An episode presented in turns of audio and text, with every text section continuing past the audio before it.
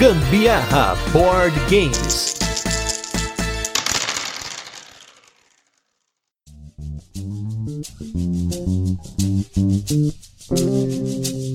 Galera, beleza? Aqui é Gustavo Lopes, Gambiarra Board Games, e hoje mais um turno de comentários. Esse programa no qual a gente fala sobre assuntos relacionados aos jogos de tabuleiro que não entram aí nas nossas pautas semanais. E hoje, em mais uma pauta, nós vamos falar sobre um tema escolhido pelos nossos apoiadores lá do Catarse. Nós vamos colocar um tema um tanto quanto diferente, que é o board game como peça cultural. E aí vocês devem estar se perguntando o que isso significa. E para isso eu trouxe dois especialistas aqui para poder falar, né? Como sempre, eu aqui estou apenas guiando esse podcast ao longo das suas uma hora, uma hora e meia que vocês vão ouvir hoje. E para isso aqui do meu lado esquerdo, ela que está voltando, está na sua segunda vez aqui participando do podcast, ela que está lá na Liga Brasileira das Mulheres Tabuleiristas, mas hoje ela vem aqui trazer um conhecimento novo para vocês, hein? Tem até, já vamos falar até de TED, hein? Olha o nível que nós estamos chegando hoje. Estou aqui com Bárbara Cortez, a Bacolou da Liga. Tudo bem, Bárbara? Tudo bem, Gustavo. É um prazer estar aqui de novo. Gosto muito da, dos nossos papos. Eu tenho certeza que esse aqui de hoje vai ser assim sensacional, tô ansiosíssima. E do meu lado direito estou com ele, que é um cara novo, hein? Esse aqui vocês tenho certeza que vocês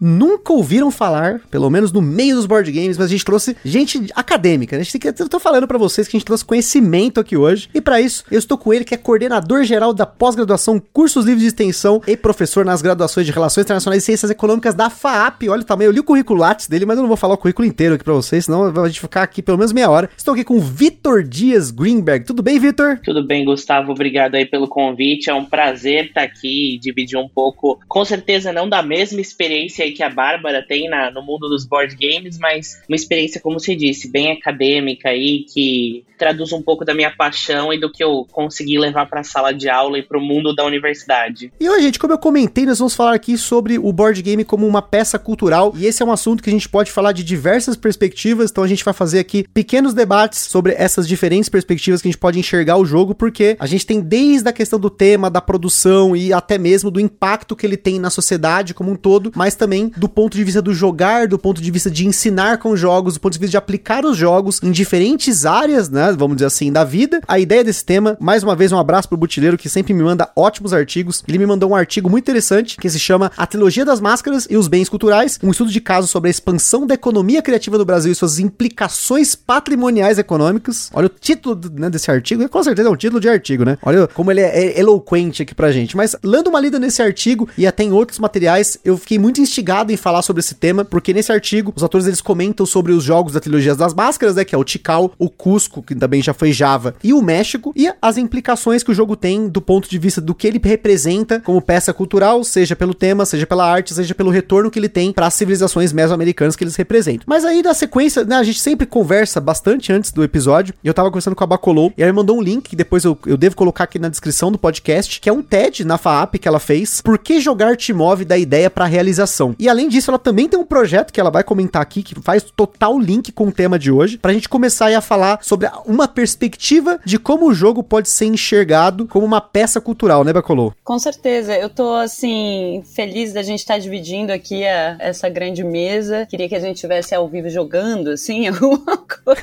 Enfim, quem sabe numa próxima. Mas até queria já começar comentando que nosso querido Victor, que tá aqui com a gente, foi, na verdade, o grande responsável, o grande link por tudo isso que tá acontecendo que eu vou comentar a seguir. Pelo seguinte, eu vou começar falando um pouquinho do Cultura em Jogo, que é o projeto que você mencionou, que é uma websérie que está em produção para falar sobre o jogo como linguagem cultural e em cada episódio abordando um, um universo temático e culminando em um exemplo de jogo que trabalha aquele universo temático, né? Então a gente está numa fase aí de conclusão da edição, depois de alguns meses de trabalho, com muita gente envolvida, muita coisa bacana, e em uma parceria sensacional com a FAAP, que calhou justamente de acontecer a partir do momento que Vitor e eu entramos em contato. Vitor tendo o laboratório de jogos como projeto, e eu tendo a proposta aí do Cultura em Jogo, que eu escrevi assim rapidão numa tacada para apresentar para na época a chamada Projetos Fantásticos da Galápagos, né? E enfim, isso aí já deu deu 45 voltas no mundo.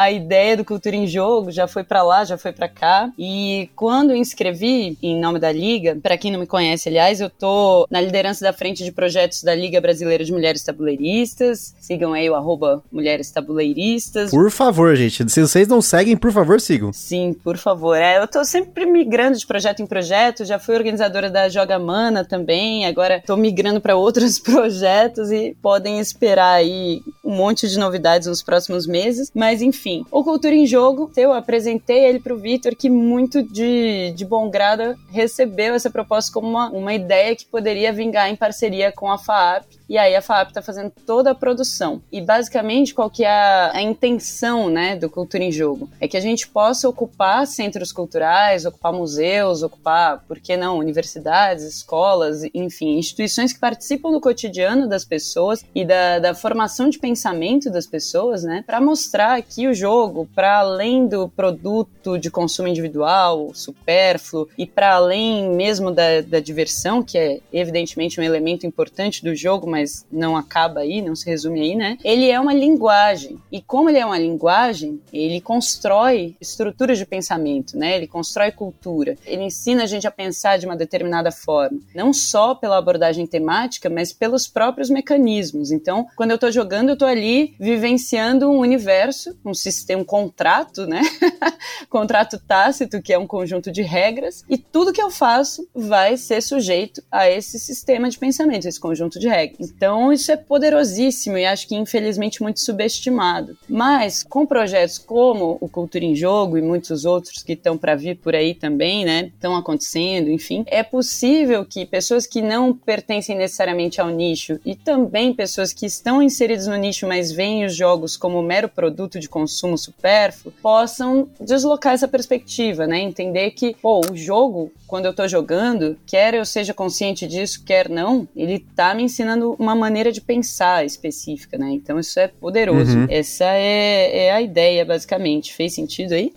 não, acho que não só fez total sentido, mas até isso, nossa, isso tem uma série de implicações, não apenas temática, mas também da parte social que traz né, o board game na mesa, né? Falando a cultura que o board game traz nesse sentido, o tema, sem dúvida, ele acaba influenciando a você estar tá dentro daquele mundo, né? É, no seu TED, você até comenta, por exemplo, mesmo você estando dentro de um banco imobiliário, que é um jogo, né, que a gente tem aí uma série de de problemas com ele, por pois ter é. jogado jogos mais modernos, a gente conhece coisas novas, né? A gente tem aquele mundo que tem aquela linguagem, você tem o banqueiro ali dentro, você tem uma linguagem própria do jogo, um conjunto de regras, você está vivenciando naquele momento uma realidade que não é a sua. Eu acho que por si só, isso já traz uma, um impacto para mim muito forte. Um exemplo, assim, de agora, né? Um pouco antes da gente entrar nessa gravação, a gente tava jogando Tricerion, né? Que é um jogo que a gente já vai ter falado aqui no podcast, no qual cada jogador jogador é um mágico, e aí você tem todo um universo criado dentro do jogo, não apenas de forma artística, mas por conta do conjunto de regras e das coisas que você faz no jogo, mecanicamente, em que você vivencia aquele momento, aquelas duas horas, uma hora e meia que seja, ou sei lá quantas horas, dependendo de quantos jogadores está jogando, pode demorar mais ou menos, mas aquele momento, tudo que tá ao redor de você, se você tá realmente concentrado, desaparece para que você entre, não apenas naquele tema, mas naquele mundo, né? Acho que você entra naquele mundo de cabeça. Eu, pelo menos, sou uma dessas pessoas que eu procuro narrativas emergentes ou não, né? Às vezes é uma narrativa provocada pelo jogo, uma narrativa que emergiu do jogo. Eu estou ali vivenciando aquele momento no jogo. E acho isso é muito legal porque a gente acaba se adaptando a esse mundo naquele momento. Isso pode, inclusive, mudar muitas das coisas que estão em nós, né? Esse impacto da mudança, né? Eu até falei em alguns outros episódios, mas a gente teve um episódio sobre o que, que a gente aprende na mesa, que você aprende até sobre você mesmo e sobre as pessoas que estão ao seu redor, porque o jogo ele provoca situações que não necessariamente vão ocorrer no dia a dia, seja situações de conflito, seja situações temáticas, de tomada de decisão, de cálculo matemático, de planejamento, tem uma série de habilidades que você vê na mesa, mas eu acho que isso, quando você falou isso no seu TED, eu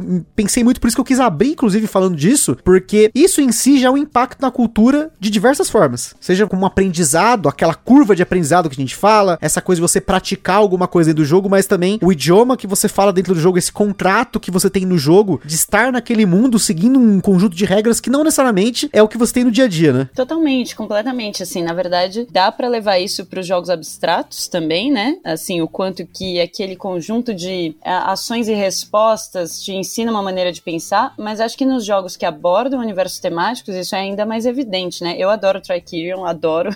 é, e acho que tem uma série de exemplos de jogos que a gente pode discutir aqui, justamente, talvez até faça parte desse papo de hoje, né? Que abordam o tema de uma forma muito poderosa alguns com muita responsabilidade no sentido de trazer a referência temática muito bem, outros nem tanto, né? Mas mesmo quando esse universo temático não é trazido, digamos, com tanta responsabilidade, ele tem uma influência, tem um impacto muito grande muitas vezes no público que joga, né? Sim, com certeza. E falar um pouquinho do Vitor, né? Como você pegou o gancho aí, né? O Vitor ele tem um laboratório de jogos na FAP. Eu queria que o Vitor comentasse um pouquinho pra galera que não conhece, até porque eu mesmo não conheço, não tenho tanto material, né, sobre esse assunto e como que vocês enxergam enxergam o jogo, academicamente falando, pensando nele como uma peça cultural? Cara, o jogo na academia, ele é um desafio. E eu acho que principalmente no meio universitário. E eu acho que exatamente daí que surgiu a ideia do laboratório de jogos. Assim como a Bárbara, né, originalmente esse projeto nasceu da chamada da Galápagos. E a gente já tinha um grupo bem engajado de professores que curtia jogos, saía para jogar e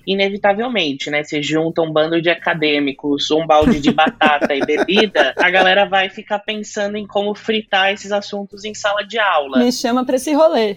É um rolê bem divertido, é um rolê a gente recomenda. E, e a gente ficava assim, muito pensando, ali é uma experiência, é uma vivência, é um conteúdo trazido de um jeito diferente. E quando você para justamente para pensar nessa construção narrativa, nos aspectos culturais que estão envolvidos nas discussões trazidas por determinados jogos. Eu, principalmente, que sou da área de relações internacionais, via ali muito espaço para certas discussões. É, apesar de não ser um jogo de tabuleiro moderno, né? War, pra gente, ele é tipo, símbolo, né? De como trazer para as relações internacionais um jogo que traduz muito do que a gente discute em sala. E o desafio foi procurar jogos que conseguissem ser não necessariamente tão icônicos mas fossem mais próximos da realidade e cada vez trouxessem mais conteúdo. E a partir dessas reflexões e inserir essas pautas dentro da vida do aluno, do aluno entender que aquilo ali não era só um momento lúdico, mas como a gente estava usando a gamificação para diminuir esse espaço entre a aprendizagem e a experiência divertida, né? Poder também criar o próprio jogo dele. Então,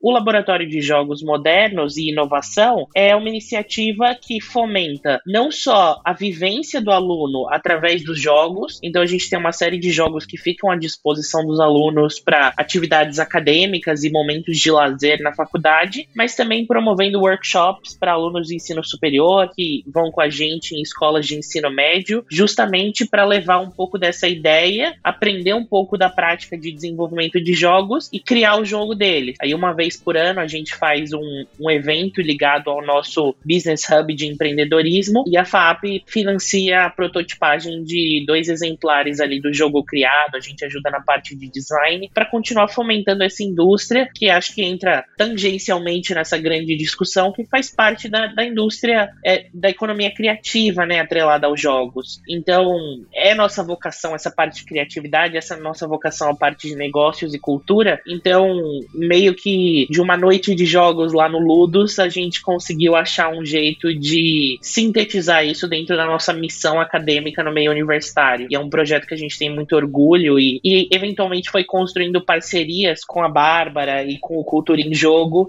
para poder sedimentar cada vez mais esse papel que não só eu quero ter nesse contexto de jogos e academia, mas também que a FAAP apoia essa metodologia como uma forma de ensino e aprendizagem. É, isso é muito legal porque você traz uma perspectiva não só do jogo como um produto pré-pronto, e aí, né, ou pronto no caso, né, da, da pessoa já ter a experiência a partir de algo que já existe, né, de pegar um jogo e jogar, mas também do ponto de vista da pessoa pegar aquela experiência e trazer um pouco dela no próprio jogo jogo, né? Fazendo o próprio jogo. Isso realmente, para mim, é um negócio bem diferente. Inclusive, né, eu falei do negócio do curricular, porque, gente, eu fui. Galera que me conhece sabe, né? Eu conheço as pessoas, eu vou descobrir quem elas vou procurar, né? E aí, com a galera que é acadêmica, a gente vai no curricular, né? Tem até uma disciplina que eu vi que você já ministrou que é ferramentas e possibilidades dos jogos modernos. E isso, para mim, é uma explosão na cabeça, porque tem tanta coisa. Na hora que eu vi esse título, né? Um título básico, eu já fiquei pensando, nossa, mas o quanto pode ser explorado, às vezes, de um único jogo numa disciplina nesse sentido, de você utilizar o jogo como uma ferramenta de aprendizado, mas também você utilizar o jogo agora, como você falou, como uma ferramenta de você se descobrir o que, que você consegue fazer ali, você consegue criar, né? A parte da economia criativa, né? Que volta lá no artigo que eu mencionei, mas a, você também ir além, né? Do, dos próprios jogos que já existem, né? Isso eu acho muito legal. É, e, e os alunos, eles curtem muito essa experiência, porque o aprendizado em si, ele mudou muito ao longo dos anos. Acho que como os jogos, eles foram se adaptando à uhum. nossa própria capacidade de desenvolver, analisar, estar inserido em experiências cada vez mais ricas. A gente saiu daquele modelo de sala de aula em que o professor é a voz ativa, os alunos são a voz passiva, né? Todo mundo quer fazer parte dessa experiência e eu não vejo um espaço mais democrático do que um jogo de tabuleiro, onde tá todo mundo junto ali por uma missão, por um objetivo. Então, quando a gente convida eles, e eu acho que esse exemplo que você deu desse workshop foi super legal, porque foi um projeto bem embrionário, assim, que a gente fez pro Colégio FAP, no ensino médio, tentando explorar um pouco de alguns jogos a partir das mecânicas que eles ofereciam. Então, os alunos eles tinham que destrinchar o jogo a partir da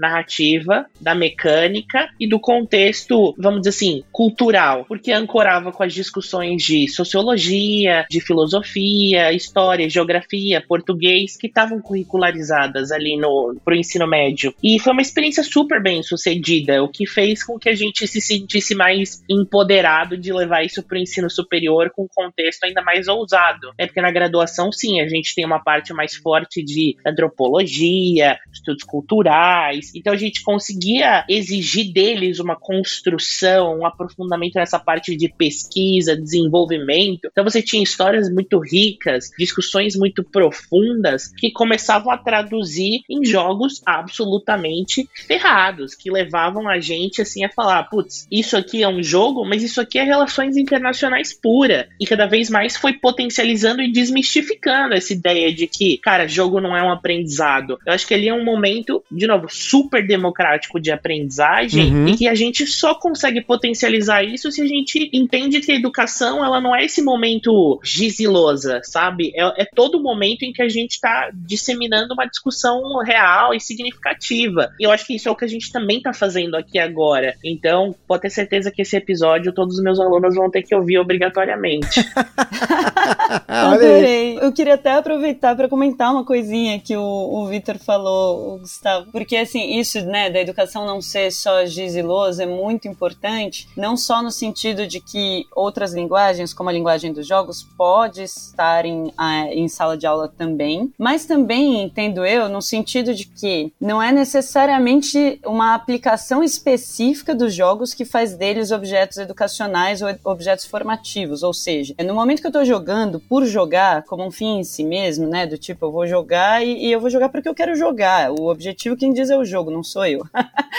Esse exercício, ele já está me educando no sentido de que ele já está me influenciando, né? Como quando a gente vê um filme, uma série, vai a uma exposição de museu, é, enfim, quando a gente consome cultura no sentido de uma produção é, que passa por uma linguagem, né? Pode ser uma produção literária, museológica e, por que não, de jogo, né? E no caso dos jogos modernos isso é muito forte, porque tem a questão da narrativa, tem a questão da abordagem temática e tudo mais, muitas vezes, né? E mesmo nos jogos abstratos, tem os famosos abstratos temáticos, porque isso é muito é, presente. Puxa, isso, isso já está me formando como pessoa, né? Como pensamento, na própria prática em si, para além da aplicação dessa prática. Então, ela pode ser uma ferramenta para um fim outro, por exemplo, muitos professores em ensino médio ou professores de graduação, até pós-graduação, a exemplo do próprio Vitor, né? Aplicam jogos e esses podem ser usados com um fim outro, como, por exemplo, exemplo, aprimoramento de estudos em relações internacionais, em qualquer campo específico do saber. Ao mesmo tempo, os jogos, como contexto fechado em si mesmo, também já são objetos formativos. Eu acho que isso é uma coisa que às vezes a gente também subestima quando pensa que estar jogando por lazer, estar jogando por hobby, é uma ação ingênua, não, não é uma ação séria, né?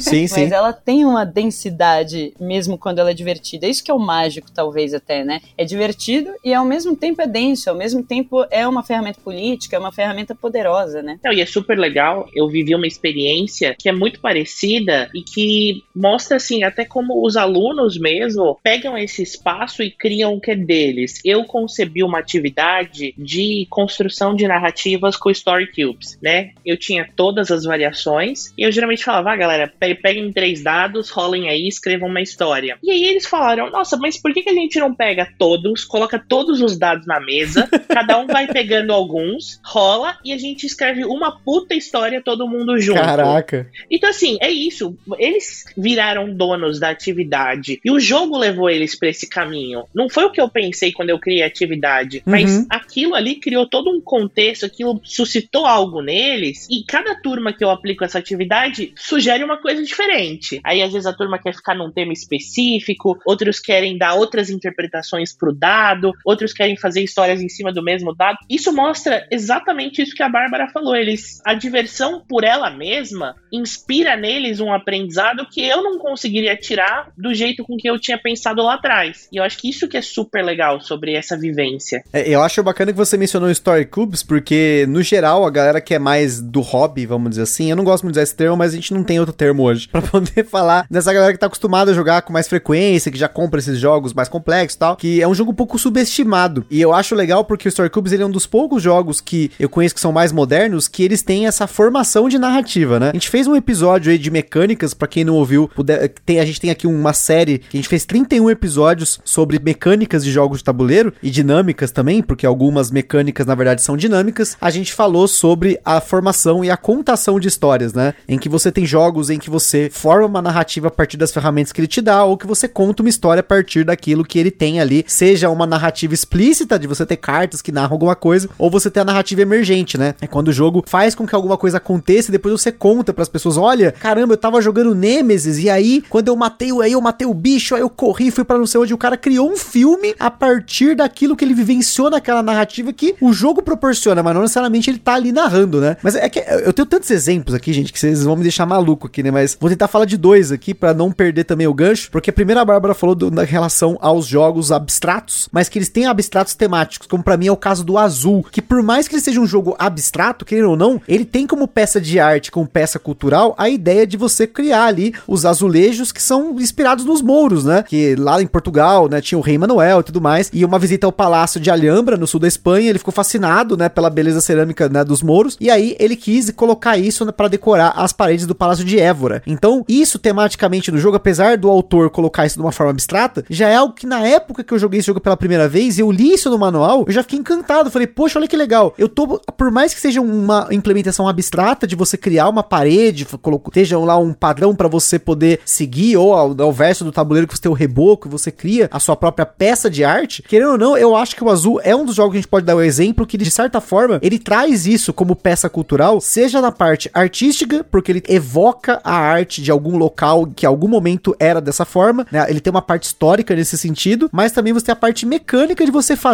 isso você mesmo. Então você está criando a sua parede. Eu acho que isso é uma coisa nos jogos de tabuleiro que, como peça cultural, é muito importante para você que quer aprender, e aí, como é o meu caso, de ir atrás e descobrir, porque a gente aqui no podcast, geralmente, quando tem alguma coisa histórica no jogo, a gente quer comentar, a gente vai atrás e acaba falando, mas também por conta de você se, se divertir fazendo algo que tem ali um fundo, mesmo que seja bem raso, mas histórico-cultural. E aí tem um outro jogo, esse aqui eu vou fazer um jabá pro episódio que a Bárbara participou aqui também, Uhul. que eu já conheci esse jogo, na verdade, mas na época eu não tinha acesso a ele, e aí depois eu consegui uma cópia dele, que é o Virzin das Volk, que é um jogo que ele fala sobre a Alemanha no pós-guerra, a divisão da Alemanha ocidental e oriental, e como é a situação política do jogo, os protestos que aconteceram, e você tem todo o prosseguimento do, do, do jogo, ele é baseado nas épocas que isso se decorreu lá na Alemanha, como a queda do muro de Berlim, você pode provocar o a não queda do muro de Berlim, então é mais louco ainda, porque além de você ter ali, vamos dizer assim, um contexto histórico muito bem aplicado, você ao mesmo tempo tem como recontar esse contexto e tentar entender o que queria acontecer se isso não tivesse ocorrido na época, ou se você provocar eventos antes da hora, ou você provocar esses eventos depois. Gente, esse jogo, sinceramente, é uma obra de arte. Ele é um jogo incrível. Apesar de ser um jogo para dois jogadores, você tem a expansão que ele aumenta o número de jogadores, ele também aumenta ali o contexto histórico. Mas eu acho que ele é muito legal de comentar porque ele traz justamente isso que para mim é uma parte histórica, uma parte cultural que é riquíssima, que é você, ao mesmo tempo que você está jogando e você está conhecendo mais sobre a história, você você também tá recontando ela e criando as possibilidades do que pudesse acontecer ali. Isso é sem igual, porque, por exemplo, numa sala de aula, você pode, obviamente, ter essa discussão, né? Ah, mas e se tivesse acontecido diferente? E se não tivesse tido a queda do muro de Berlim? Quais seriam as consequências? Mas o jogo ele provoca isso. Eu achei isso sensacional, porque na partida que a gente fez, aconteceram coisas que não aconteceram na história real, né? Do contexto histórico alemão. E mesmo assim manter uma coerência, né? E mantém uma coerência. Isso que é o, é o mais genial de tudo isso. Mas, claro, obviamente que é, é notável inegável que para esse jogo tem todo um estudo por trás para ele chegar a ser nesse nível, né, Bárbara? Então, posso comentar que assim, esse jogo, é, eu sou fã dele também, e é um jogo que foi feito por dois historiadores, logo se vê. Isso é muito interessante, até para uma discussão assim sobre quem faz jogo no mundo, né? Quem faz jogo? Já que assim, por exemplo, se a gente for, daqui a pouco a gente pode puxar para o contexto do Brasil, que não tem muitas alternativas institucionais de formação para design de jogos analógicos, né? A, a maior parte das formações voltadas para design de jogos é muito voltada para o mercado aquecido em termos do, dos jogos eletrônicos, digitais, etc e tal. É uma coisa que está surgindo agora, né? E a gente também não é como se encontrasse ao redor do globo, assim, um grande investimento nessa área específica, porque,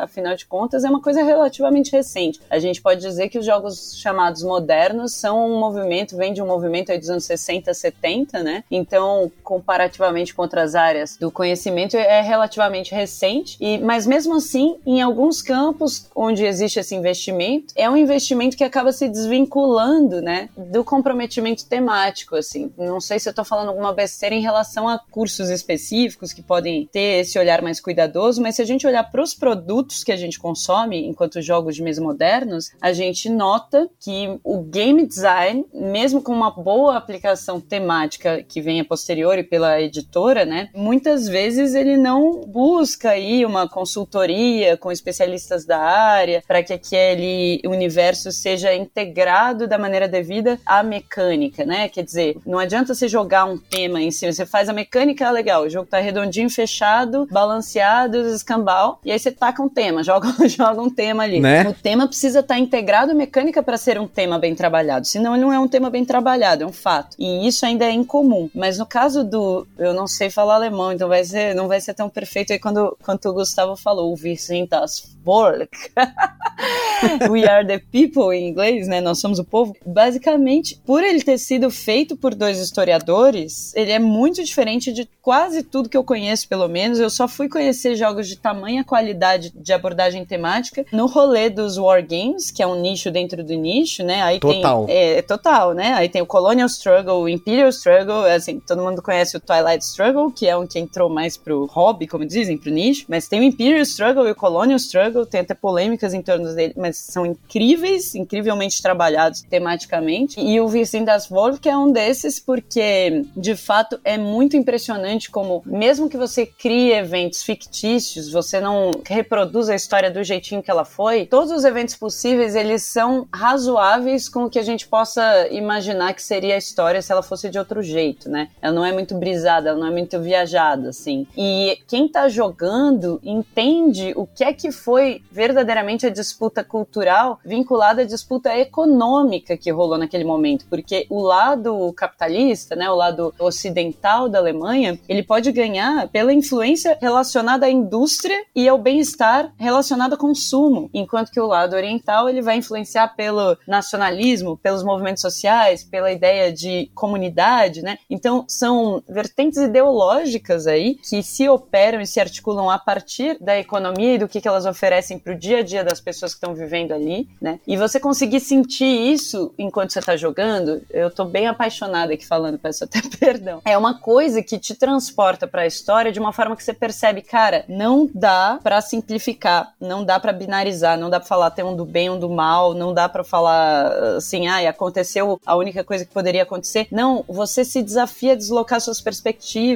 Você vê como que geopolítica é complexo pela própria experiência, pelo próprio desafio de ser um agente político, de ser um agente geopolítico ali naquele contexto, que é o que você está simulando enquanto joga. Então eu, eu realmente recomendo. Os Eurogamers de plantão aí vão conhecer, façam a lição de casa, vão conhecer esse, esse negócio, porque é muito bom. E se tiver algum Wargamer de, de, de plantão aí, também conheça, porque juro, é um jogo que eu vou fazer propaganda, assim, por muito tempo ainda. E não só o das Folk, né? Mas a Istogame, que é a editora responsável pelo Vicente das Folk, ela tem mais jogos, que é o Maria, que é um jogo que foi premiado, inclusive com o jogo do ano do Spiel Portugal. Tem o Friedrich e tem o König von Sian, que depois foi reimplementado como The King's Dead. Esses jogos são excelentes exemplos, junto com o Vicente das Folk, dessa responsabilidade histórica de trazer um jogo com uma temática muito forte, mas que as mecânicas ele transpiram aquilo que ele quer dizer. E novamente, entra naquilo que eu comentei lá no início. Esses jogos, como peça de cultura, eles têm um retorno muito forte para comunidade de jogos e pro aprendizado que eles trazem, sem ser um negócio chato. Ele não é um jogo histórico chato, né? Em momento algum você se sente fazendo alguma coisa ali que não seja lúdica, mas ao mesmo tempo você tem ali todo um contexto de aprendizado dentro dele que agrega a cultura daquilo que ele quer representar. E é um super gancho pro desenvolvimento de jogos que é fenomenal, porque como a gente tem encarado esse desafio na graduação, lógico que com muito menos intensidade, muito menos qualidade do que profissionais muito mais vividos em determinados assuntos, mas a gente parte da metodologia roleplay, né, de colocar o aluno na posição ali de interpretar um personagem dentro de um determinado contexto, é, e principalmente nas relações internacionais ou discussão geopolítica, e muitas vezes ele entendendo esse papel e ele vivendo e pesquisando e tentando trazer esses conceitos para a realidade, ele materializa isso e debruça isso num jogo. E aí ele começa a construir, afinar a mecânica do jogo, a metodologia ali que ele quer fazer a partir dessa experiência. Então, óbvio, com muito menos finesse do que os exemplos que vocês trouxeram, mas é uma forma muito clara de você ir diminuindo essas pontes e trazendo a cultura e trazendo o aspecto lúdico para os contextos mais simples do nosso dia a dia. Mesmo para quem não quer viver o jogo ou criar um jogo, é uma forma de você ter uma experiência única porque o ponto de vista, né, se, se colocar no lugar da história ajuda muito a aproveitar e absorver as coisas porque você se sente muito mais envolvido. Eu vou fazer uma menção honrosa aqui aos RPGistas, porque é uma outra linguagem, né? Tá dentro do universo dos jogos, mas não do que a gente chama de board games modernos e tal, mas com a qual eu acho que a gente tem muito a aprender, porque os RPGistas eles dão mais liberdade, né, dentro da, da narrativa para que os jogadores, digamos assim, improvisem.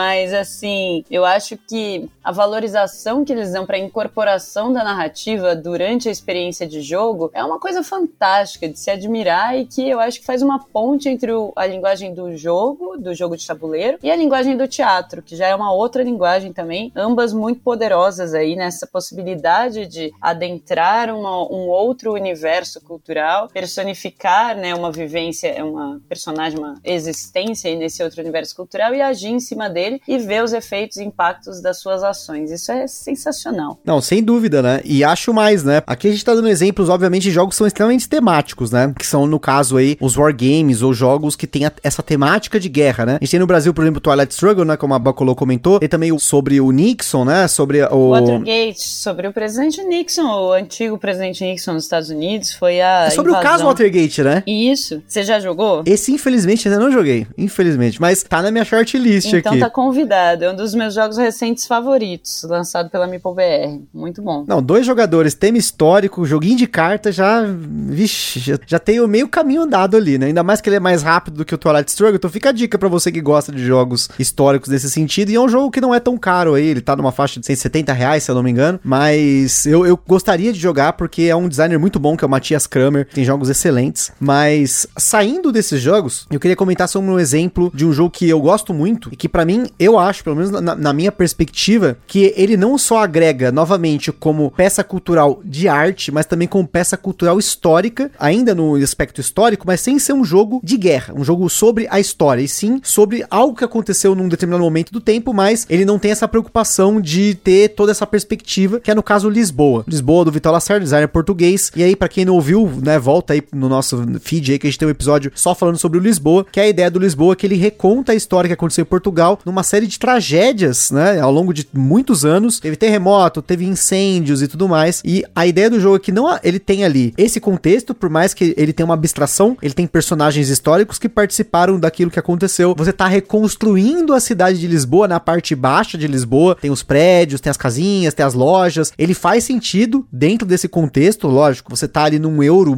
pesado, tem uma abstração nesse sentido, mas ele tem essa puxada muito temática no jogo. Mas ao mesmo tempo, a forma como o jogo ele foi ilustrado, o design do jogo lá feito pelo Ian O'Toole, ele se inspirou em muitos aspectos portugueses da época. Eu acho que nesse sentido o jogo ele foi tratado com uma responsabilidade absurda, porque quando você abre a caixa, primeiro que a caixa em si já é quase como se fosse um tijolo daquela construção que caiu naquela época, e você já pega aquela obra de arte na mão. Eu, eu me sinto, a primeira vez que eu peguei o Lisboa na mão, eu me senti dessa forma. Eu tava pegando uma peça histórica ali. E aí, todo o tratamento que foi feito pra arte e o tema que foi abordado, eu acho que apesar de não ser um wargame, apesar de não ser um jogo temático, exclusivamente focado no tema, ele tratou o jogo de uma forma muito legal. Não sei o que vocês acham, se vocês jogaram também. Olha, eu vou ter que polemizar aqui.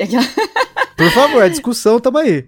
É um jogo com o qual eu não consegui me conectar muito, apesar de reconhecer que, de fato, o tema é bem trabalhado, a arte do jogo é fabulosa, é, é sensacional mesmo, isso é inegável. Eu gosto muito dos trabalhos do, do Vital, mas o Lisboa não foi meu favorito deles, porque eu acho que ele fica intrincado demais, assim, parece. Eu não consegui me conectar muito com o jogo. Acho que ele, é, você se perde um pouco na quantidade de coisas possíveis para fazer e não adentra tanto aquele universo. Claro, um Imperial Struggle, um Colonial Struggle, também tem uma univer um universo de coisas para fazer. Mas essas coisas, elas estão mais trabalhadas numa tensão política, que é o seu objetivo de ganhar uma guerra. Uhum. No caso do, do Lisboa, eu sinto falta dessa tensão política. Ela, ela é muito presente nesses jogos para dois, né? O Watergate também é um cabo de guerra, o famoso Twilight Struggle, etc. É um cabinho de guerra ali. No Lisboa, para mais jogadores e tudo mais, eu não tive uma experiência assim tão positiva, mas há de se reconhecer que existiu um um, trabalho apaixonado e caprichoso ali, né, do designer e da editora e de todos os envolvidos na apresentação do jogo, ilustradores, etc e tal, né, que seria bacana a gente começar a ver em jogos não eurocentrados também, né. É, existem até exemplos, mas infelizmente eles não são tão aclamados pelo público ainda por uma série de razões sociais, como deveriam, mas de fato, assim, eu reconheço o valor do Lisboa, só não estabeleci uma conexão pessoal com ele. Eu vou na contramão do que a Bárbara falou, já para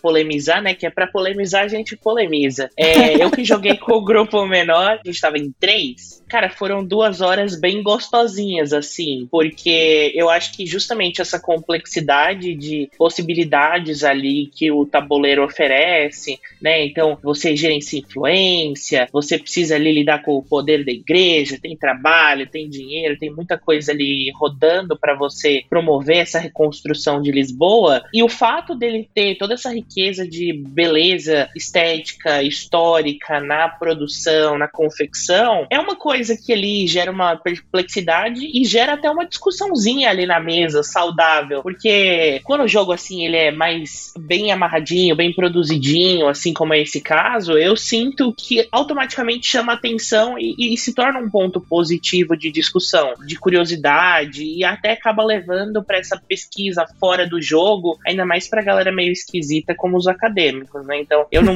eu não, eu não levo eu não levo a minha experiência como a experiência padrão das pessoas, porque a gente naturalmente sai pesquisando as coisas por aí, mas pelo menos foi assim que a gente saiu do jogo para ver, putz, tipo, realmente esses caras fizeram um negócio que reflete a experiência que eles estão trazendo. Não é só tipo, ah, tirou uma experiência aleatória aqui e a gente tá simulando algo. Que eu acho que talvez essa, entre aspas, crítica sobre produtos não eurocêntricos que existem. Às vezes eles são versões muito superficiais, ou estereotipadas, ou caricaturizadas de coisas que a gente talvez não seja tão familiar ou não tenha empenhado tanto para produzir, mas que, juro, devem ter um espaço tão rico culturalmente que a gente ainda não soube traduzir para o board game como produtos desses que a gente vem discutindo. Então, certamente é um espaço que é relevante, deveria ser ocupado, principalmente pela raiz histórica, cultural, a matriz social do Brasil, deveria ser muito mais explorada e não é. E eu acho que o espaço universitário, aí fazendo meia-culpa devido, ele tem muitos incentivos por parte do Ministério da Educação sobre como determinados assuntos devem ser tratados. E eu vejo que o board game era um espaço que poderia ocupar esse ambiente acadêmico para promover e trazer essas coisas e popularizar mais certos assuntos que hoje estão pouco trabalhados. Acho que é até uma coisa que a Bárbara trouxe, né? Essa parte mais clássica do, do board game não tá trabalhado tanto quanto os jogos digitais, e é uma pena, porque é muito rico e tá em ascensão, né? Tá num repique. Acho que a galera tá redescobrindo o hobby, redescobrindo o nicho.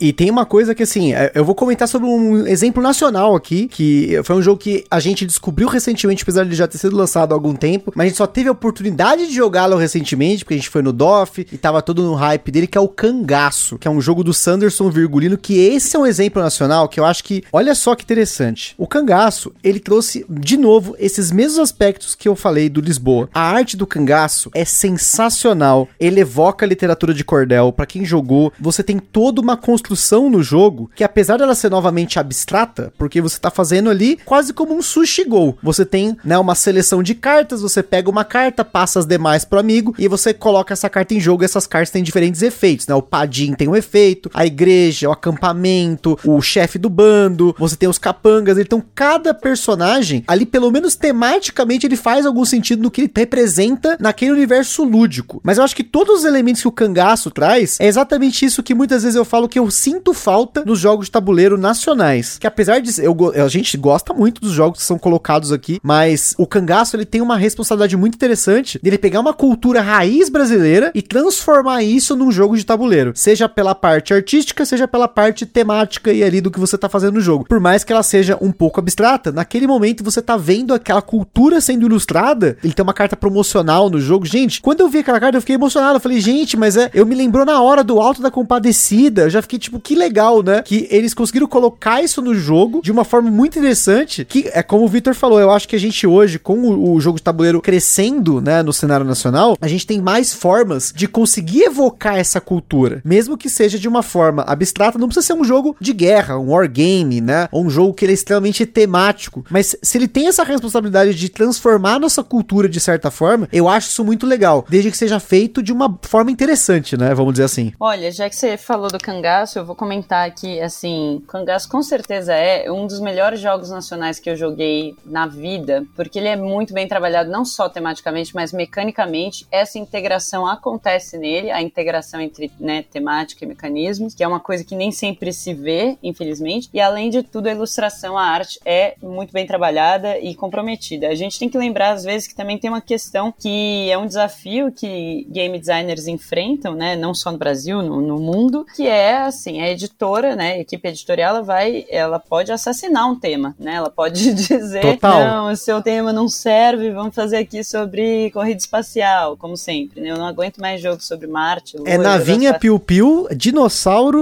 medieval e, sei lá, de Cutulo.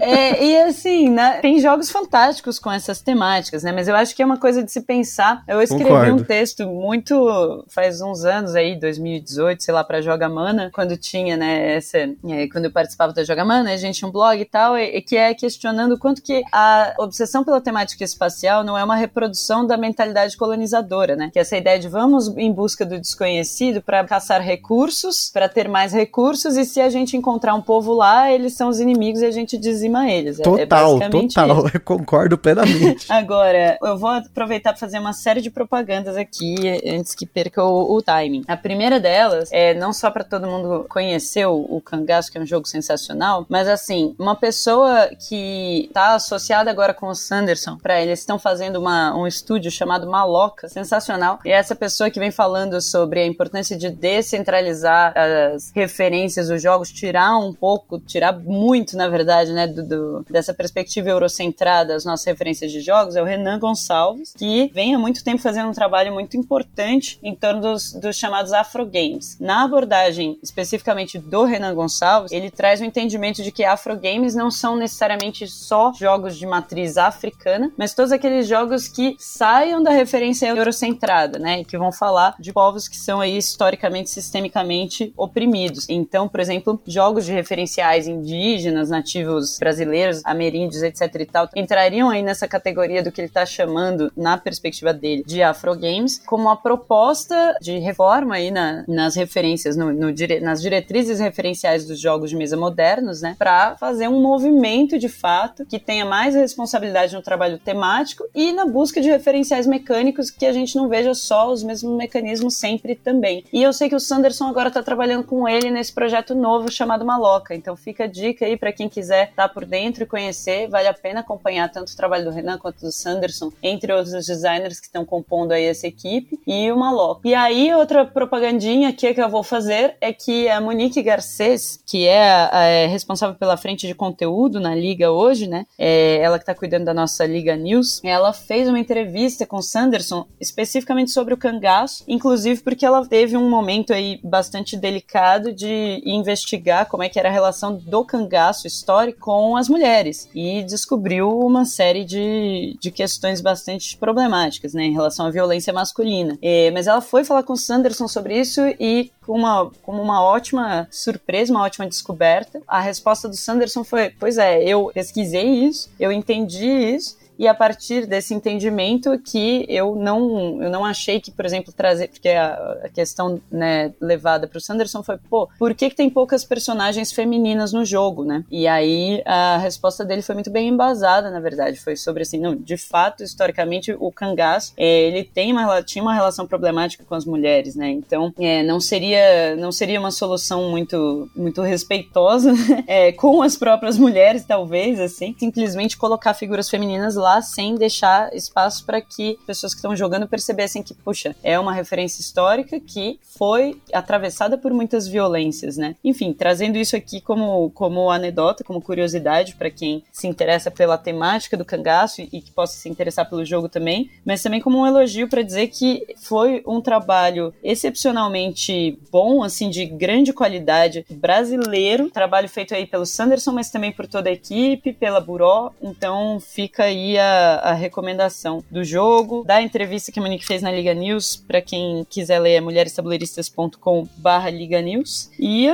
e é isso, eu acho que tem um monte de jogo também nascendo aí no, no Brasil que a gente pode usar, usar como inspiração, né? Mas fica o convite para que a gente possa tomar essa questão do trabalho temático responsável como um critério nas nossas escolhas de consumo também, né? Muitas vezes eu acho que a escolha de consumo ela é muito superficial quando ela fica só restrita ao hype e, e não questiona o, o que, que a gente está assimilando quando a gente consome um produto novo, né? Não, com certeza. E mencionando aí no, ainda o Renan, né? O Renan tem dois jogos aí que tem é, mais, mais uma vez esse trabalho, né? Que a gente tá comentando, que é o Masai, né? Que ele evoca ali, apesar de ser um jogo abstrato também, ele tem ali a ideia de você assumir o papel das mães Masai, tem toda uma cultura da, dos Massais lá, que ele teve uma pesquisa para embasar, né? O jogo, apesar de não ser um jogo histórico. Mas tem um jogo que ele fez, ou pelo menos que ele está em desenvolvimento, pelo que eu vi aqui, tá anunciado para 2023, que é o 1890 Plano Nacional de Viação que é um jogo 18x. Para quem não ouviu o episódio sobre 18x, a gente fez um guia para você descobrir o que, que são esses jogos de trem com ações e tudo mais. Mas ele tá criando um jogo em cima, né, do que a gente tem aqui. Na época, o Brasil tinha acabado de se tornar uma república provisória e tudo mais, e para manter o mercado aquecido, né, teve esse plano de desenvolvimento de linhas férreas do Brasil. Então, ele é um jogo que ele sai dessa parte, como você falou, eurocentric, mas traz para uma ambientação brasileira um tipo de jogo que nós não temos aqui. Assim, novamente, sempre que eu vejo um jogo jogo que de alguma forma ele coloca um tema brasileiro, eu já fico intrigado, já fico instigado a consumir, porque eu já tô muito acostumado com esses jogos com nome de cidade que a gente tem, que vem dos designers europeus. O que para eles lá na Europa, provavelmente as pessoas se identificam muito, né? Vou dar um exemplo de um jogo que eu me identifiquei, apesar de não ter relação direta, mas indireta, que é o Praga Caput Regni, que ele é um jogo no qual você está construindo uma série de coisas em Praga, né, na época lá da, da cidade velha e tudo mais. A gente fez um episódio sobre o Praga, depois se quiser ouvir mais sobre o contexto histórico do Praga, a gente falou no episódio porque o jogo feito por um designer tcheco, que é o Vladimir Sushi, o Surri, ele conseguiu colocar no jogo novamente não apenas a arte, mas também se você pegar o manual do jogo, ele coloca todos os locais históricos que são mencionados no tabuleiro, tá ali colocando a foto da onde é, o que que isso representa na realidade. E foi muito legal porque antes de ter o jogo, ou mesmo antes dele ter sido anunciado, eu tinha ido a Praga, porque meu irmão mora lá. E quando eu vi o manual do jogo, eu fiquei muito emocionado, porque todos os lugares estavam ali representados, eu vivenciei. Eu acho que isso muitas vezes acontece com essa galera que pega um jogo que foi criado a partir da cidade dele, mesmo que seja de uma perspectiva abstrata ou não responsável, de não evocar nada da cultura, nem mesmo da arte. Ele, ele não tem, às vezes, nenhuma nota ali que contextualize, mas ele tem ali a, só a ilustração, a pessoa já se identifica com aquilo. Eu acho que aqui no Brasil a gente poderia ter mais disso. Não é à toa que o Brasil Imperial, por ter uma representação brasileira de certa forma, ele se tornou um produto que muita gente aqui se identificou. E não é à toa que ele ganhou vários prêmios aqui no Brasil. E, e por mecanicamente ele ser muito bom, fora do Brasil ele tá fazendo assim um sucesso que acho que nenhum outro jogo brasileiro chegou a fazer. Mas a gente precisa de jogos para concorrer com o Brasil e mostrar outras perspectivas do Brasil. Concordaço, concordaço. Concordo plenamente. Não apenas porque o, o, nosso contexto histórico é muito rico, mas nós temos uma cultura riquíssima, né? O Brasil é gigante, o Brasil é maior do que vários países da Europa somados, então tem muita coisa que dá pra ser explorada, né? Vou só fazer o um parênteses para fazer o jabá do Agrofloresta, jogo da Laila Terra, que vai sair pela Glyptodon e Meeple BR, né? Se tudo der certo ainda esse ano. É o jogo que foi selecionado pelo primeiro edital Ligadas na Meeple, uma iniciativa da Liga para fomentar o protagonismo de mulheres no nicho. E é um jogo que não é uma temática histórica, mas é uma temática fundamental para a contemporaneidade, que é o cultivo de agroflorestas e que é muito bem trabalhado em cada espécie presente no jogo. A mecânica mostra como é que é o cultivo de agrofloresta, é sensacional. Mas eu queria aqui já aproveitar para fazer assim esse chamado para os alunos do Vitor, né, Vitor? Quem sabe aí esse né, no laboratório de jogos, é, esses protótipos não já trazem uma proposta aí, né, de alusão temática e mecânica também, algum aspecto interessante da cultura local. O que, que você acha? Não, com certeza. Eu acho que cada vez mais esses temas eles têm sido trazidos por esses jovens, né? Eu sei que eu sou jovem também, mas estando em sala de aula, né, a gente vê essa nova geração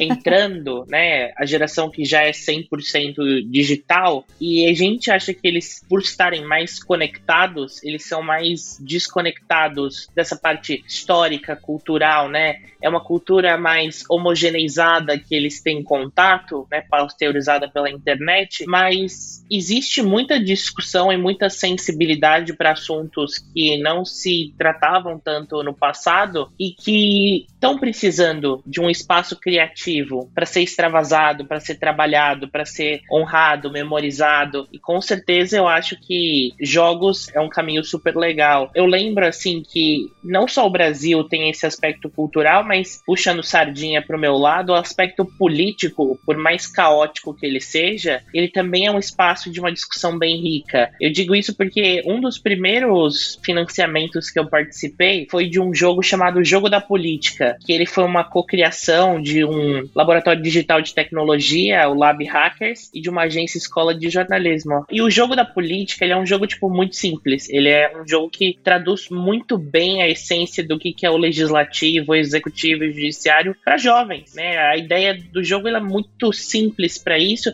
e muito poderosa no impacto impacto que ele deixa. E eu acho que quando a gente se permite olhar para todos os pontos positivos, negativos ou mais ou menos do que o Brasil traz e a gente consegue materializar nas coisas que a gente quer impactar os outros, eu só consigo pensar numa experiência de novo, democrática como jogos. Então, eu sou um ávido potencializador, acho que os alunos têm que sempre se debruçar nisso, tento trazer a maior pluralidade de temas, temas que, obviamente, não tem a ver com espaço, né? Já passamos por essa, mas que ajudem, né, a gente a, a fazer com que essa indústria ela tenha um espaço cada vez maior, mais relevante em todos os contextos. Nossa, eu tô chocada porque eu já trabalhei na Lab Hacker há muitos anos, fui uma residente lá, eles faziam um projeto bem bacana de residência cultural, em que jovens eram incentivadas, incentivados a, a produzir, né, a partir das próprias ideias, dinâmicas lúdicas que dialogassem com o sistema político. E aí lá eu conheci também um outro projeto muito bacana que estava em, em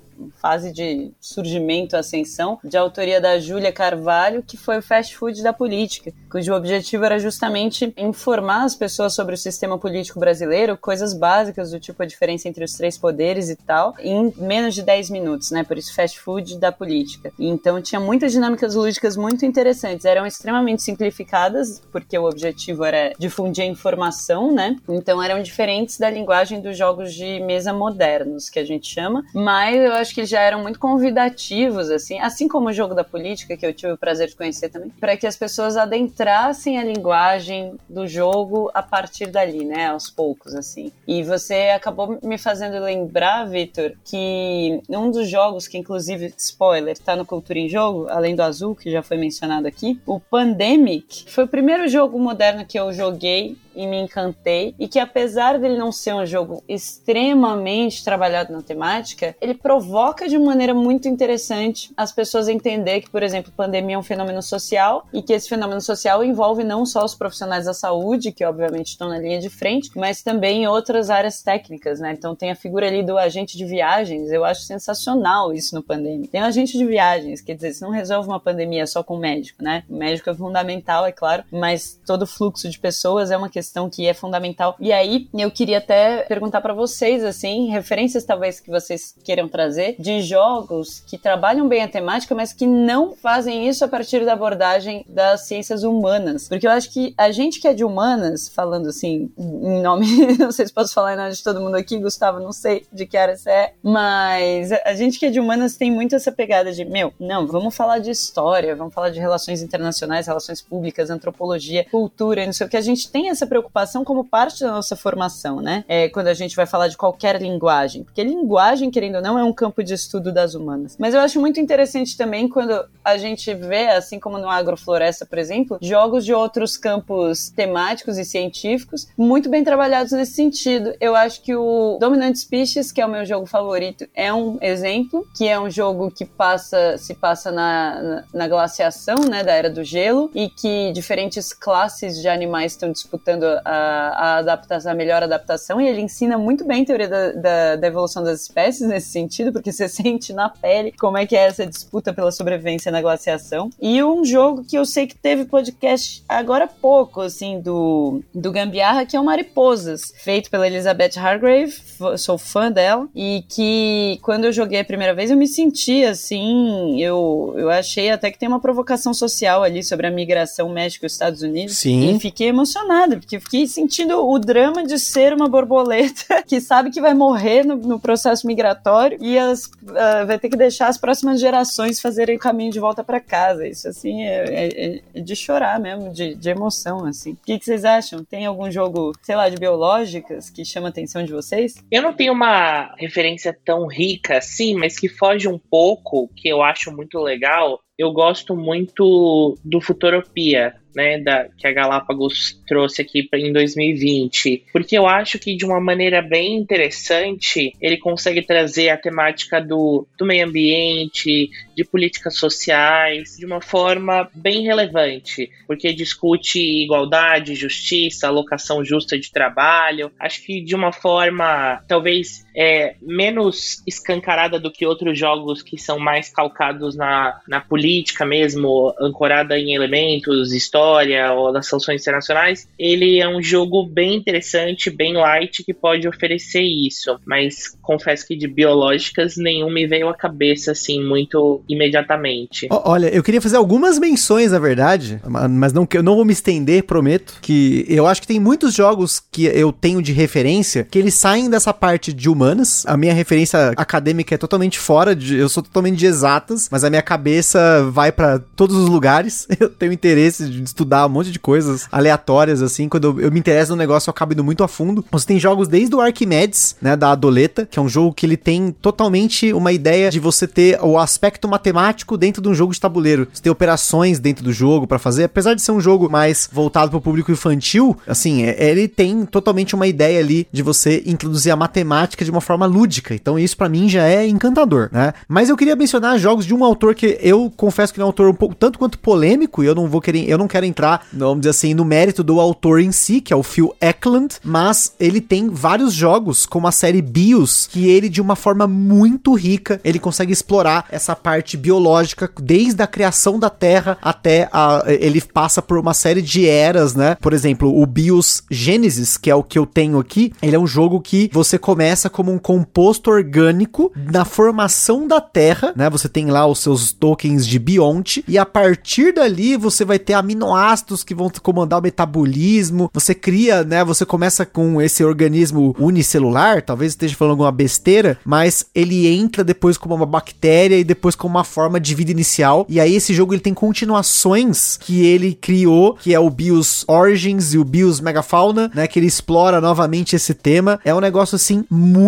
maluco, ao ponto de o jogo sacrificar a experiência às vezes para poder ter a temática perfeita, temática minimamente explicada e embasada em termos científicos. É até difícil às vezes de jogar, porque uma coisa que é você colocar um, um, uma peça num espaço, ele tenta colocar com o nome temático dentro daquele contexto. É assim, é uma experiência muito maluca. Você pode até não gostar da experiência, ou ela ser uma experiência muito bizarra, mas sem dúvida é um jogo que ele fez de uma forma assim muito diferente de tudo que eu já joguei. E tem também, né, um jogo que esse, esses jogos da série BIOS não tem no Brasil, mas tem um que tá vindo pela Mosaico Jogos, que é o High Frontier for All, que ele é um jogo que mostra a ideia da corrida espacial, né, de você lançar um foguete, assim, é uma coisa assim também extremamente complexa, porque ela é totalmente embasada em conceitos reais. O jogo original era parecia um monte de planilha do Excel e ele foi melhorado ao longo do, das versões dele, mas é porque o Phil Eklund é um engenheiro espacial e cientista de foguetes. Então imagina a cabeça desse maluco, né? Ele é maluco mesmo, todos os sentidos. Bom por ruim, eu acho que ele é muito maluco. E aí ele conseguiu colocar isso dentro de um jogo. E aí os próprios jogos da Sierra Madre e Ion Game Design são jogos que alguns deles, eles têm mais essa pegada política, mas ele tem jogos que também evocam essa parte de biológicas, vamos dizer assim. E, e eu acho isso algo encantador. E até vou falar um jogo que tem a perspectiva acadêmica, que é o Alquimistas, que é um jogo que eu gosto Amo. muito e que o Daniel de Barros lá do Estadão, né, que fala na Band News, né, ele veio aqui do Humanamente, né, ele veio aqui no podcast pra gente falar sobre inteligências múltiplas nos jogos de tabuleiro e é um dos jogos favoritos dele, ele mencionou também porque ele é acadêmico e o Alquimistas ele traz uma experiência acadêmica dentro do jogo de tabuleiro, né, de você ter que provar ali as suas teorias, de você tentar blefar até algumas teorias, de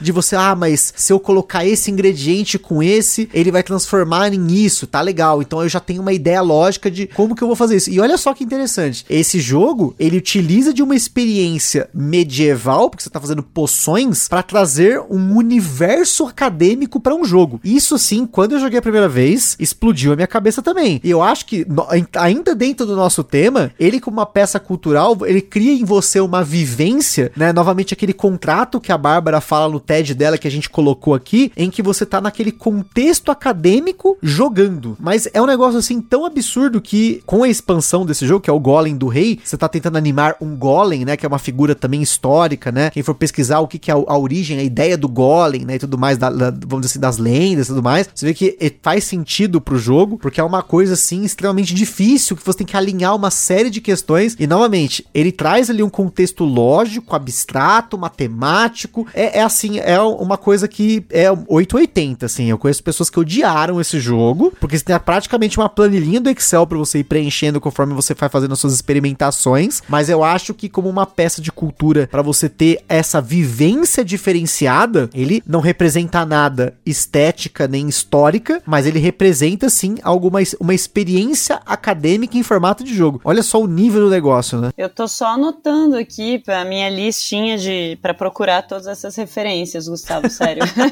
Olha Era aí. Era o que eu ia falar. Eu vim aqui supostamente para contribuir, eu já gastei dois post-its aqui, já só anotando coisa.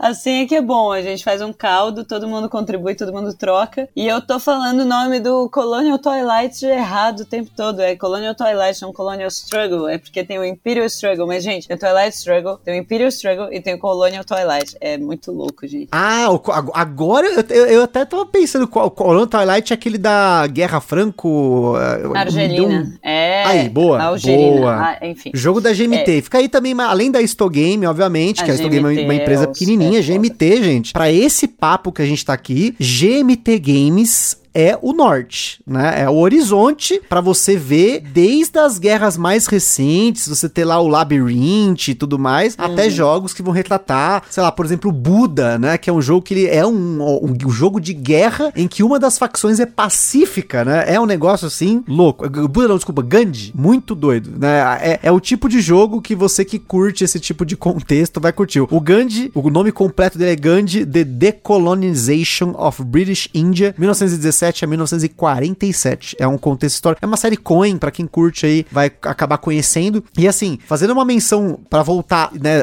dar aquela volta, né? Lá no início do que eu comentei, novamente sobre aquele artigo sobre a trilogia das máscaras, eu queria citar um, um contra-exemplo pra gente fechar aqui o papo, que é justamente quando o jogo, ele não ele somente tenta te instigar a você procurar por algo nesse sentido, mas o que você está fazendo e a cultura que ele traz, ela não necessariamente ela representa o que deveria, que é o caso da trilogia das máscaras. Eu vou ser sincero, eu gosto muito do Tikal, é um dos meus jogos favoritos, mas eu reconheço que, além de uma nota histórica pequeniníssima no início do manual, o jogo ele não tem nenhum compromisso ali de trazer a cultura né, daquela região da Guatemala, na América Central, nas civilizações mesoamericanas, e apesar de, olha só, é um, um local que ele é escrito, né, o Parque Nacional de Tikal, desde 1979, ele é um patrimônio mundial da Unesco, e eu só fiquei sabendo porque eu fui procurar isso por conta do jogo, então o jogo, de certa forma, ele me atingiu. Então ele teve um impacto positivo para mim, mas ao mesmo tempo o que você tá fazendo no jogo ali é whatever. Ali não tem nada que você tá fazendo de contexto histórico e mesmo a arte do jogo, ela não ela tenta representar algumas coisas da cultura daquela região, mas ele não necessariamente ele entra aí num contexto de obra de arte, vamos dizer assim, de uma peça cultural, como a gente tá comentando isso, né? E inclusive, a minha intenção aqui não é entrar no mérito de apropriação cultural nem nada, apesar de não deixar de ser, né? Mas como os jogos tabuleiro eles podem ter uma melhor responsabilidade na hora de retratar certos aspectos das culturas ali ilustradas, né? O próprio exemplo desse artigo, eu recomendo que vocês leiam, depois procure de novo aí, só para dar aquela reforçada. A trilogia das máscaras e os bens culturais, um estudo de caso sobre a expansão da economia criativa no Brasil e as suas implicações patrimoniais e econômicas, né? Porque o jogo, como uma peça de arte, né, como algo cultural, uma peça cultural, eu acho que se ele tem essa responsabilidade de pegar aquela cultura e trazer à tona, eu acho que minimamente ele tem que fazer isso de uma forma responsável. Não estou criticando o jogo em si, mas eu estou aqui dando uma reflexão para você que tá ouvindo e que eu tenho certeza que você vai procurar na sua mente e vai ver vários exemplos, inclusive dentro da trilogia das máscaras tem um exemplo que era o Java que se tornou Cusco, para que tematicamente ele seja agregado a uma trilogia estética como produto, mas não necessariamente ele tem um retorno cultural, né, da região no qual ele representa. Eu não sei se vocês têm mais exemplos para trazer aqui pra gente que o jogo ele não conta uma história, ele não tem uma, vamos dizer assim, uma, uma arte da região, ele não traz a cultura da região, ele simplesmente ele pega aquela cultura, ele cria uma experiência lúdica, mas que não necessariamente ela tem uma representatividade daquilo que ela tá, está ali propondo contar. Então, eu acho o seguinte, uma coisa também que dá para discutir, daria para horas e horas de discussão, é que nenhuma representação, nenhuma interpretação, ela é absoluta, né? No sentido de que assim, todas as representações partem de uma perspectiva. Então, por exemplo, você mencionou o Brasil Imperial, Imperial, né? Brasil Imperial é ótimo. Mas enfim, é isso, né? o português arcaico, para não dizer que é inglês, o Brasil com Z, é um jogo brasileiro, feito por um designer brasileiro, falando com artes que representam aí personagens históricos brasileiros, mas não necessariamente ele tá fazendo uma representação responsável da cultura local, né? E aí, eu acho que, por exemplo, é uma polêmica, mas é uma polêmica para vai ficar para outro episódio, eu vou jogar aqui e sair correndo.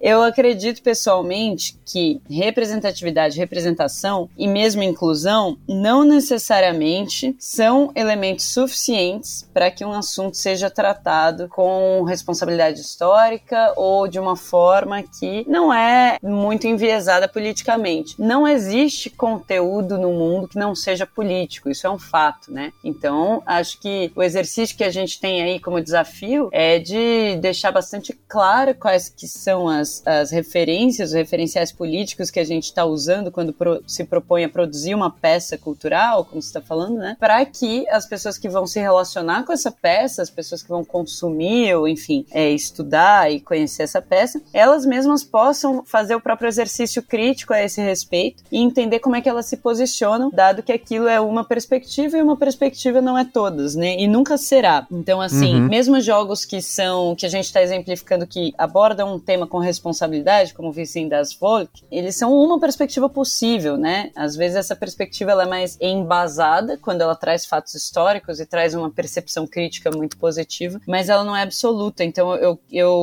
eu sei que não, não é isso que ninguém está dizendo aqui, mas eu queria trazer isso como provocação para as ouvintes e os ouvintes levarem isso em consideração sempre que forem jogar, né? Que mesmo os jogos que são bem trabalhados tematicamente, eles ainda são limitados a uma perspectiva específica, é uma discussão que a antropologia sofre muito, né? Que é assim, você vai fazer um trabalho de antropologia, ele é limitado à perspectiva de quem produziu e dos interlocutores que estão participando daquela pesquisa, né? Ele não é um. Uhum. O próprio artigo, né, que eu comentei, sem dúvida, ele tem um, um viés daqueles que o escreveram, né? Exatamente. E é claro, pensando em, em justiça, vai, como um valor moral, a gente pode talvez até pensar que, por exemplo, pô, jogos ou quaisquer produtos, quaisquer produções que falam de um povo, por exemplo, né, que falam de um contexto, quando feitas por pessoas daquele próprio contexto, elas têm aí talvez mais chances de estar tá representando de uma maneira não exploratória, não colonizatória e tal, né? Mas isso também não é uma garantia. Então acho que é só esse alerta para manter aceso, assim. A gente tem um monte, por exemplo, o nosso nicho de, de jogos modernos no Brasil é extremamente pautado por um determinado espectro político, né? É, ele não tem muita diversidade, não tem muita pluralidade com visibilidade. Então a gente sabe que tem gente consumindo jogos e conhecendo jogos e até produzindo jogos em uma vasta e plural diversidade de realidades socioeconômicas, étnico-raciais, de gênero, etc e tal, beleza. Mas a gente sabe também que a renda está concentrada, o poder econômico está concentrado, né? As empresas ainda são muito brancas, muito masculinas, então a gente tem aí um, um espectro político muito limitado representando o mundo dos jogos Brasil para exportação, digamos assim, né? Então não necessariamente não basta ser, por exemplo, um brasileiro fazendo um jogo para que esse jogo vá representar a perspectiva do colonizado, a perspectiva do oprimido. Então a discussão é sempre viva, independente de quem faz o jogo, é importante olhar para ele de uma maneira crítica. Essa é a minha provocação. Pô, depois dessa provocação, nem, nem tenho nada para acrescentar. Acho que ela provocou o suficiente para mais um. Não, acho que não é um episódio, não, mas um três, com certeza. e eu queria acrescentar, pra gente fechar então, para vocês que estão ouvindo aí agora, não sei quando que você tá ouvindo isso, mas obviamente é importante você procurar que quando é, é, eu fiz um episódio que ele teve uma certa polêmica, que foi o episódio do Porto Rico, né? E no qual eu estudei a história de Porto Rico para tentar entender o que, que o tema representava e como ele era mal representado, né? E recentemente foi anunciado o Puerto Rico 1897, que na verdade ele teve uma consultoria local muito forte sobre como o tema deveria ser aplicado sem tentar mudar totalmente a mecânica do jogo ou a raiz do jogo, né? E o 1897 foi um ano em que Porto Rico ele conseguiu autonomia política e foi separado da colonização do governo espanhol que estava colonizando Porto Rico, né? Então foi uma época muito rica, mesmo que ela tenha sido muito curta para os porto-riquenhos, como vamos dizer assim, uma economia independente, como os fazendeiros lá são eram, né, vamos dizer assim, independentes e eles acabavam tendo a sua própria economia e o jogo ele tenta agora, depois de quase 20 anos, representar isso de uma forma com uma responsabilidade muito legal. E aí com a consultoria do Jason Perez, que ele tem um canal que é o Shelf Stories. Se vocês entrarem lá, o, o Jason ele faz toda uma discussões em cima de temas que ele considera que foram explorados de certa forma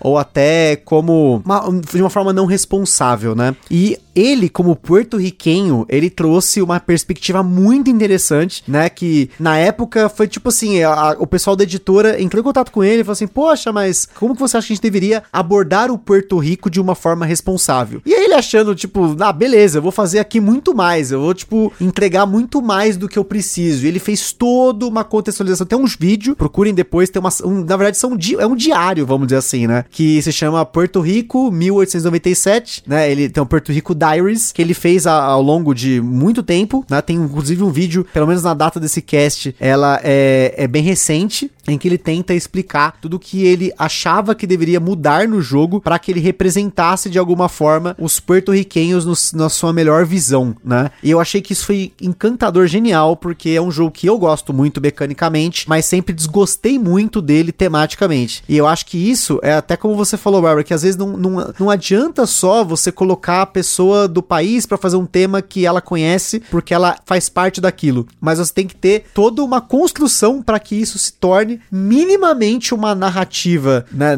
Quando eu falo narrativa, não necessariamente eu tô falando de uma narração no jogo, né? De história no jogo, tema no jogo, mas sim o que, que ele constrói no jogo, o que você está fazendo no jogo, o que, que você representa no jogo e o que tá representado no jogo. E eu acho que é legal, fica aí a dica para vocês procurarem depois, galera que tá ouvindo, o canal do Jason, que é o Shelf Stories, porque realmente tem bastante coisa interessante nele. Ele fala sobre temas que são de difícil discussão, porque as perspectivas pelo qual elas são discutidas podem ser problemáticas problemáticas. Eu acho que quando você tem alguém que com uma grande responsabilidade discute isso, faz muito sentido para a comunidade refletir. Eu mesmo sou um cara que sempre gosto de consumir esses conteúdos porque a gente tem que ver o máximo de visões diferentes para você ter uma visão melhor do todo. Eu não sei se isso faz sentido, mas para mim sempre fez a gente escutar todos os lados, entender todas as perspectivas pelo qual aquele assunto pode ser explorado, porque a gente tem ah, uma parte da verdade, a gente nunca vai ter uma. Não, não é absoluto, né? Como a própria Bacolô falou, não é absoluto aquela visão que é colocada, seja num jogo, seja em qualquer outra mídia, a gente tem que tentar entender. E aí acho que assim, da forma como os jogos têm essa responsabilidade, acho que é importante porque você tá vivendo aquele momento. É diferente de um filme que você assiste, aquilo é passageiro. Ou você tem, sei lá, um, um livro. Apesar de ser mídias que eu gosto muito de consumir, eu acho que a grande sacada do jogo é que você tá no meio, você é o agente. Total. Por mais que ele tenha ali um conjunto de regras, é você que tá vivenciando aquilo. Então isso torna uma experiência muito mais forte. Não sei se vocês concordam com isso. Com certeza. Eu eu acho que na dinâmica do jogo, né, bem simplificadamente, ou o jogador move a história ou a história move o jogador. Então, de alguma forma, todo esse movimento, essa transformação, ela surge disso, né? E se isso não é impactante, a experiência do jogo nem existiria. Olha, eu acho sensacional esse ponto, porque, enfim, é uma coisa que me remete muito às discussões da antropologia sobre agência e tudo mais. Eu fico chocada como não tem mais antropólogos jogando jogos de mesa modernos, inclusive amigos meus, que eu vou até mandar esse podcast depois para provocar,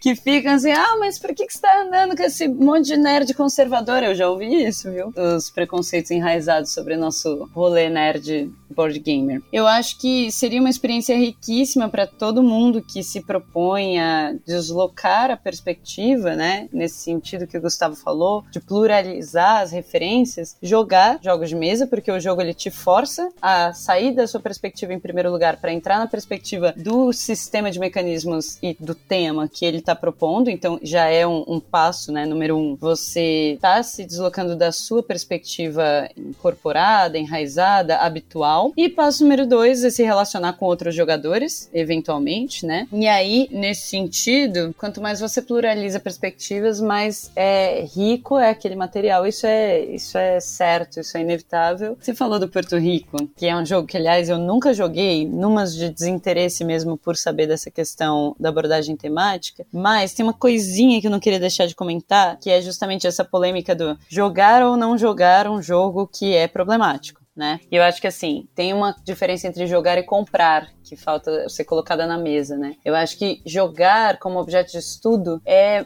muito promissor. Eu acho que mesmo jogos problemáticos, todo tipo de referência deve ser observada, analisada, justamente para a gente poder discutir com propriedade e entender por que, que aquele aspecto sintomático, né, de um determinado problema, como uma cultura colonizatória, por exemplo, está presente, né? Por que, que aquela referência está ali, como que ela está colocada ali, de onde que ela vem, que afetos ela desperta, que sentimentos ela desperta, etc e tal. Então, eu acho que como material de estudo, é importante que, uma vez que o, o jogo já existe, já está no mundo e tal, ele seja jogado. Mas isso não significa adquirir o jogo, porque adquirir o jogo é um benefício econômico e, e objetivo, né? A que jogos daquela forma e com aquele tipo de abordagem problemática sejam produzidos, continuem sendo produzidos, porque da perspectiva da distribuidora, e no Brasil, por exemplo, as editoras são mais distribuidoras do que editoras propriamente, muitas vezes, né? O que importa é isso, é quantas unidades aquele jogo vende. Então, se o jogo do colonizador vende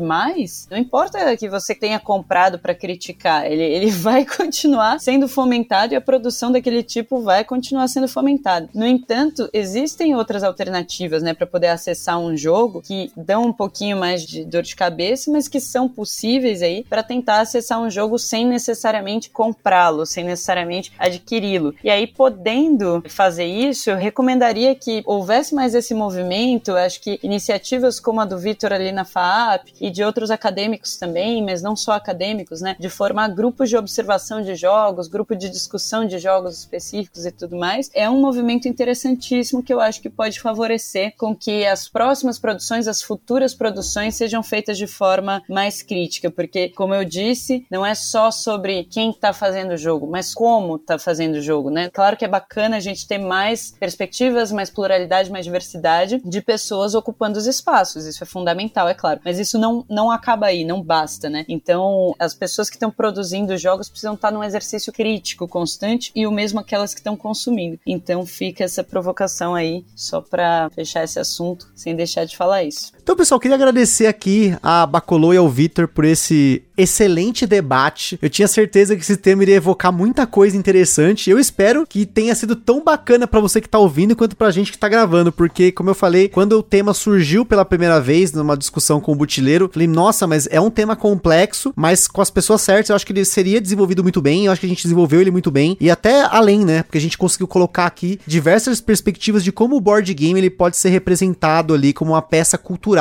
né? E eu acho que é importante para todo mundo, não apenas para quem é consumidor, mas para quem quer criar jogos, como alguém quer lançar jogos para editora e tudo mais, você ter essa visão de como que você pode contribuir para a cultura local, mesmo que seja colocando ali uma vasinha que você pegou, que a, tem ali no interior de Minas Gerais, só jogado ali, como é, no caso aí a família da minha mãe tem essa, esse costume de jogar esse carteado e você tentar trazer isso à tona de uma forma diferente, né? Eu acho que essa coisa da raiz, da cultura que você tá representando é muito interessante, mas é claro, obviamente que a gente tá discutindo aqui, mas tem jogos que eles têm uma temática que ela sai do tema e aí é um tema totalmente é, fantasioso, mas mesmo fantasioso você consegue representar uma realidade humana, também é uma outra forma, a gente acabou não citando, mas tô apenas citando aqui rapidamente pra gente não perder essa ideia, porque sim, como a Bacolô falou, né, nesses jogos de navinha, piu-piu e tal, você tem muito dessa representação do que é a realidade, mas deslocada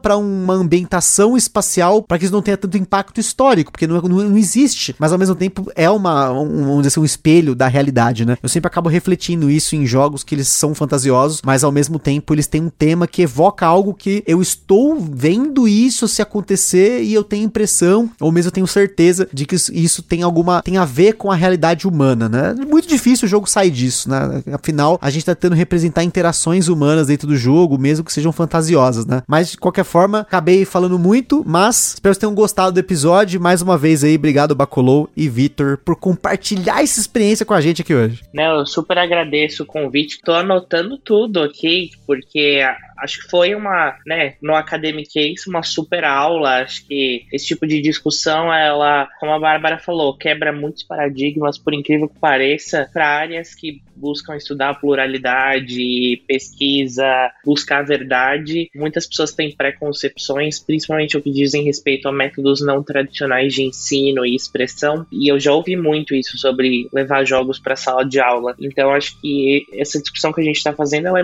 fundamental e ela mostra para a galera do hobby e mostra para a galera que quer se aprofundar na indústria ou que quer olhar o lado acadêmico por trás da experiência de que, cara, tem muita coisa séria, tem muita coisa relevante, tem muita coisa expressiva, tem muita experiência, tem muita vivência, muito conteúdo por trás. É uma indústria que só tende a crescer, só tende a se revitalizar e que fazer parte dela, né, em diferentes escalas, é cada vez uma expressão ali de um momento nosso, de interesses, desse despertar da, da, da nossa curiosidade, dos nossos maiores desejos ali dentro do, dos nossos aspectos culturais, políticos, né? Cada jogo vai evocar uma coisa diferente. Então, tô super feliz de poder contribuir, barra ouvir aqui em primeira mão toda essa conversa, porque eu acho que é transformadora, certamente me trouxe muitas luzes e vai gerar muitas coisas fora daqui, com certeza. Então, agradeço muito o convite e, e tô super à disposição para outras vezes.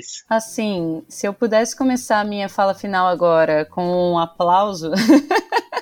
eu começaria, juro, eu tô emocionada até com esse, esse momento, essa conclusão, assim. Puxa, muito obrigada, Gustavo, pelo convite, muito obrigada, Vitor, pela partilha. Eu aprendi muito e me inspirei muito nessa conversa aqui. Anotei várias referências e tô aqui já ansiosa pela nossa próxima conversa e, e quiçá, jogatina, né, pra gente poder pôr na prática todos esses jogos mencionados aí. Eu queria agradecer você que tá ouvindo também, com tanta disposição disposição todas essas provocações e convidar a comentar aí, né, trazer os seus feedbacks aí sobre esse episódio, porque acho que é, a ideia é essa, né, gente, é a gente continuar em diálogo, ainda mais sobre um tema que é um tema propositivo, um tema de construção, né, a gente está com essa responsabilidade quando a gente discute sobre board game como peça cultural, de sermos proponentes, né, do que que é, é de qual, qual vai ser a, a cara, qual vai ser a forma, qual vai ser o, o recheio também dessa proposta cultural quando ela acontece localmente aqui no Brasil, ou seja, assim, o que que a gente quer que seja o universo dos jogos quando a gente está construindo ele no Brasil, né? A gente que está definindo o que que é isso com a nossa própria prática e a nossa própria discussão. Então é agradecer mais uma vez, deixar aqui o jabazinho para vocês acompanharem a Liga Brasileira de Mulheres Tabuleiristas no arroba Mulheres Tabuleiristas no Instagram e em todos os lugares é Mulheres Tabuleiristas. Quem quiser me acompanhar individualmente, o meu Instagram, o meu arroba é seu movimento. E, enfim, é, também recomendo aí que vocês acompanhem o trabalho sensacional da Joga Mana, um evento só para mulheres jogarem aqui em São Paulo. Joga Underline Mana. A gente se vê. Muito obrigada, queridos. Então é isso aí, pessoal. Queria agradecer também você que ficou até o fim. Como a própria Bacolô falou, não deixe de comentar, de, de entrar nessa discussão maluca que a gente propôs aqui hoje. Eu acho que a gente precisa de temas diferentes e cada vez mais eu acho que a gente aqui no podcast tem essa liberdade, inclusive com o apoio dos nossos apoiadores, de poder criar conteúdos que você não vê em todo lugar. E novamente, queria agradecer a todo mundo aí que ouviu. E é isso aí, pessoal. Espero ter curtido. Aquele forte abraço e até a próxima.